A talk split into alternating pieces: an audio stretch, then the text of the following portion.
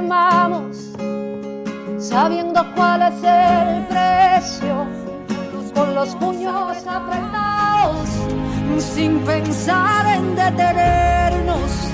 Hoy tengo el gran gusto de encontrarme con una de las cantantes y compositoras de la bella isla del encanto desde Puerto Rico, Cani García. Bienvenida. Gracias, gracias.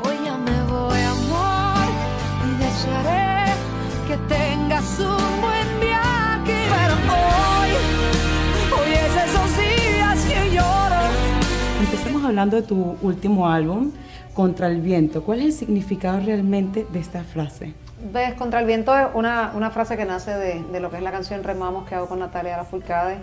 Y Contra el Viento es, yo creo que una frase poderosa. Cuando, cuando uno siempre va contra el viento es porque tiene, tienes algo dentro de ti, de alguna manera que es lo que te mueve y que no miras el, no miras el weather, como uno dice. Salgo, Valentía. Salgo, claro, salgo porque tengo la necesidad de salir y para mí era un álbum que también no responde a, a, lo que estuviera sucediendo o no en los charts ni nada, era un álbum que respondía a lo que, a lo que uno siente como cantautor que, que quieres respaldar de alguna forma. Y hablemos de tu segundo sencillo promocional, Remamos, sí. junto a Natalia Lafourcade. Remamos cuál es el mensaje de empoderamiento femenino que tiene esta canción. Es una canción que habla sobre la gente cuando se levanta y, y, y un sentido de lucha, un sentido de lucha muy individual. Una mujer puede remar, como dices, por un empoderamiento femenino porque dice, me quedé con mis hijos, soy madre soltera, vivo esta realidad, o, o remo porque quiero llegar a una posición ejecutiva y no, no lo logro porque este, todavía estamos en una sociedad que no es igualitaria.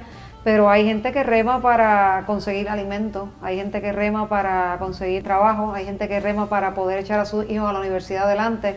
Entonces para mí el disco es, es un disco que, que, tiene muchas batallas personales. Que me faltaba alguien para completar y hoy les digo que soy mía, mía. Y hablamos de la colaboración que tuviste con Nati y Natasha.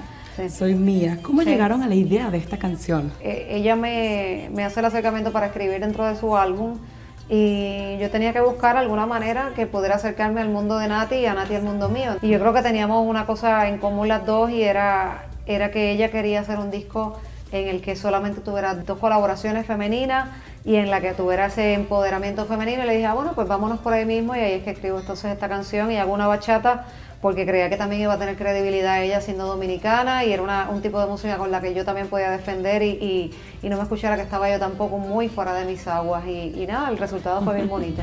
Quédate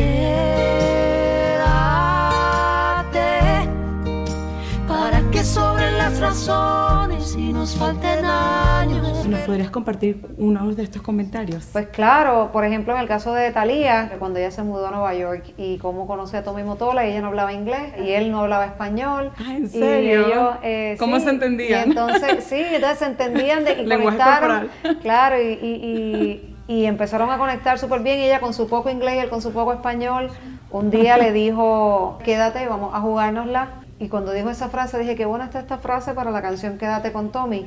Y así fue un poco armando eh, lo que decían las chicas con lo que sucedía en las canciones. Y fue bien bonito porque pareciera como si cuando lo unías era como un perfecto rompecabezas. Qué bonito, ¿no? Sí.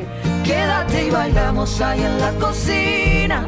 Vamos a tirar al viento la rutina. ¿Y cuál sería la clave para seguir remando y superar todos los obstáculos? Pues yo creo que creer en uno. Eh, yo siempre digo que la mujer vino a echar hacia adelante, a, a, a, encontrarse con que los derechos había que luchar para que nos los dieran. Y, y, por eso, pues de alguna manera, pues siempre hay que encontrar dentro de nosotras y también los hombres dentro de ellos, yo creo que esa, esa determinación que los hace moverse. Si no, pues, de, como dicen, de, los de, de, los cobardes no se ha escrito mucho. También has estado defendiendo los derechos del compositor.